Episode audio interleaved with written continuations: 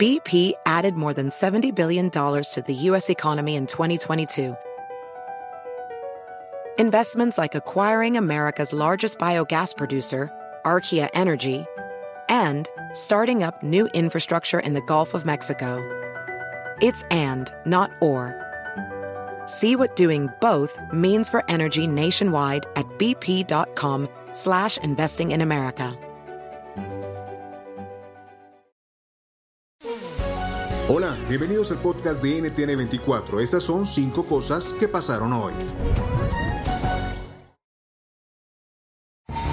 La primera, la importancia de vacunarse fue el eje principal del discurso de hoy del presidente de Estados Unidos Joe Biden, quien presentó nuevos planes para aumentar el apoyo a los hospitales. A este llamado se sumó la advertencia de la OMS que desde su dirección pidió a los ciudadanos cancelar planes de Navidad por Omicron. La Casa Blanca expresó así sus lineamientos. Vamos a estar, a, a estar reforzando nuestros hospitales. Hay mucho por hacer.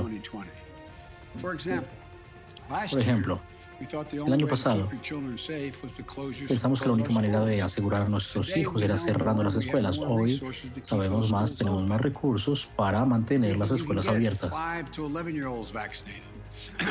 Los niños de 5 a 11 años se pueden vacunar.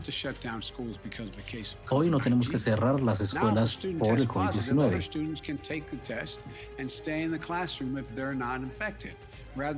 Otros niños pueden tomar las pruebas y quedarse en la escuela si no están infectados. Hemos mantenido nuestras escuelas abiertas. El acceso al aborto está en riesgo en Estados Unidos. En los últimos años se han multiplicado las restricciones y barreras. Desde México, un grupo de activistas se prepara para ayudar a las mujeres del país a sortear esas limitaciones. ¿Cómo piensan hacerlo? Nos lo cuenta Natalie Kitreff, responsable de México y Centroamérica del New York Times, quien acaba de escribir sobre esos grupos y sus intenciones.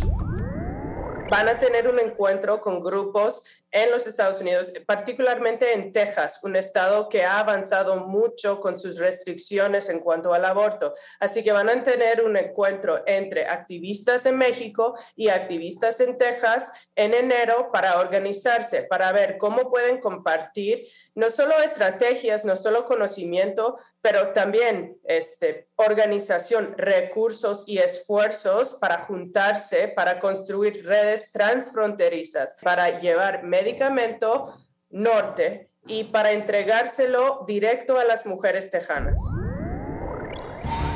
Cientos de migrantes centroamericanos se reunieron frente al Instituto Nacional de Migración de México para recibir visas humanitarias para transitar libremente. A pesar de que las autoridades migratorias ofrecieron estos documentos a los extranjeros que integraban la caravana migrante, solo 30 de ellos lograron obtenerlos en las últimas horas. Este es el clamor. Son certeza jurídica y también pues es, es una forma de que si no llegan si no llegan a ir a los Estados Unidos, pueden comenzar una vida en México, trabajar, buscar un trabajo y que sus familias no se encuentren de nuevo en la intemperie o buscando un lugar y libres de buscarlo, ya sea en Guadalajara, Ciudad de México, ciudades grandes donde tienen compañías. Siete de cada diez presos en Venezuela tienen malnutrición severa Así lo denunció la ONG Observatorio Venezolano de Prisiones, que alertó sobre la escasez de comida y la falta de infraestructura para la preservación y preparación de alimentos. El 71,6% de las personas privadas de libertad reciben alimentos es de los familiares, no del ministerio. Por tanto, solamente el ministerio da al 28% de toda la población penitenciaria. Y hay un 2% que no recibe nada, ni de familiares ni del ministerio. Esa gente está condenada lamentablemente a morir. El presidente electo de Chile, Gabriel Boric, asumirá en marzo con el reto de responder a las mejoras sociales que espera una mayoría de chilenos, pero la crisis económica, la pandemia y Congreso dividido pueden convertirse en sus mayores enemigos. ¿Qué define su talante?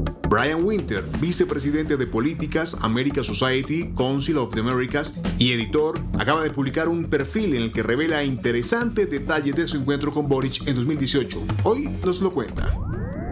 Lo que más me impactó, yo diría que lo que más me impactaron fueron dos cosas. eh, por un lado, eh, su, su, disposición de escuchar. Él tiene realmente un gran talento, eh, no muy común entre los políticos, de escuchar a las personas y es algo que han afirmado varias, varios funcionarios y otros que han entrado en su, círculo en los, últimos meses. También me, generó una cierta impresión su visión sobre el mundo eh, la desconfianza que tenía hacia la derecha y los empresarios chilenos. Y eso eh, es una actitud bastante típica en Chile, esa cosa, de, esa cosa más polarizada de, de, nosotros contra ellos, tal vez sea algo que ha superado, o por lo menos parcialmente, en los últimos tres años. Si te gustó este podcast, puedes buscar más de nuestro contenido en nuestra página web www.ntn24.com. Ha sido estar un placer con ustedes. Mi nombre es Hugo Vecino. En el podcast de NTN24 te informamos y te acompañamos. Y en esta época de fin de año, te deseamos una feliz Navidad.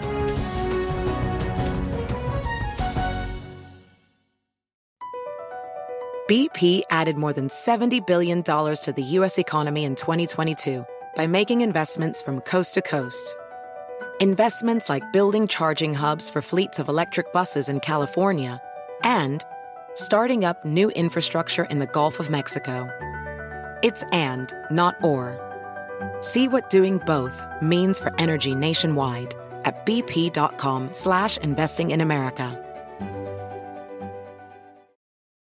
I'm Chris Hahn, the Aggressive Progressive. Check out a new episode of the Aggressive Progressive podcast every Tuesday. You know, the election is heating up just as the year is winding down. Stick with me. I'll tell you the truth as I see it. Download the Aggressive Progressive on Pandora or wherever you get your podcasts.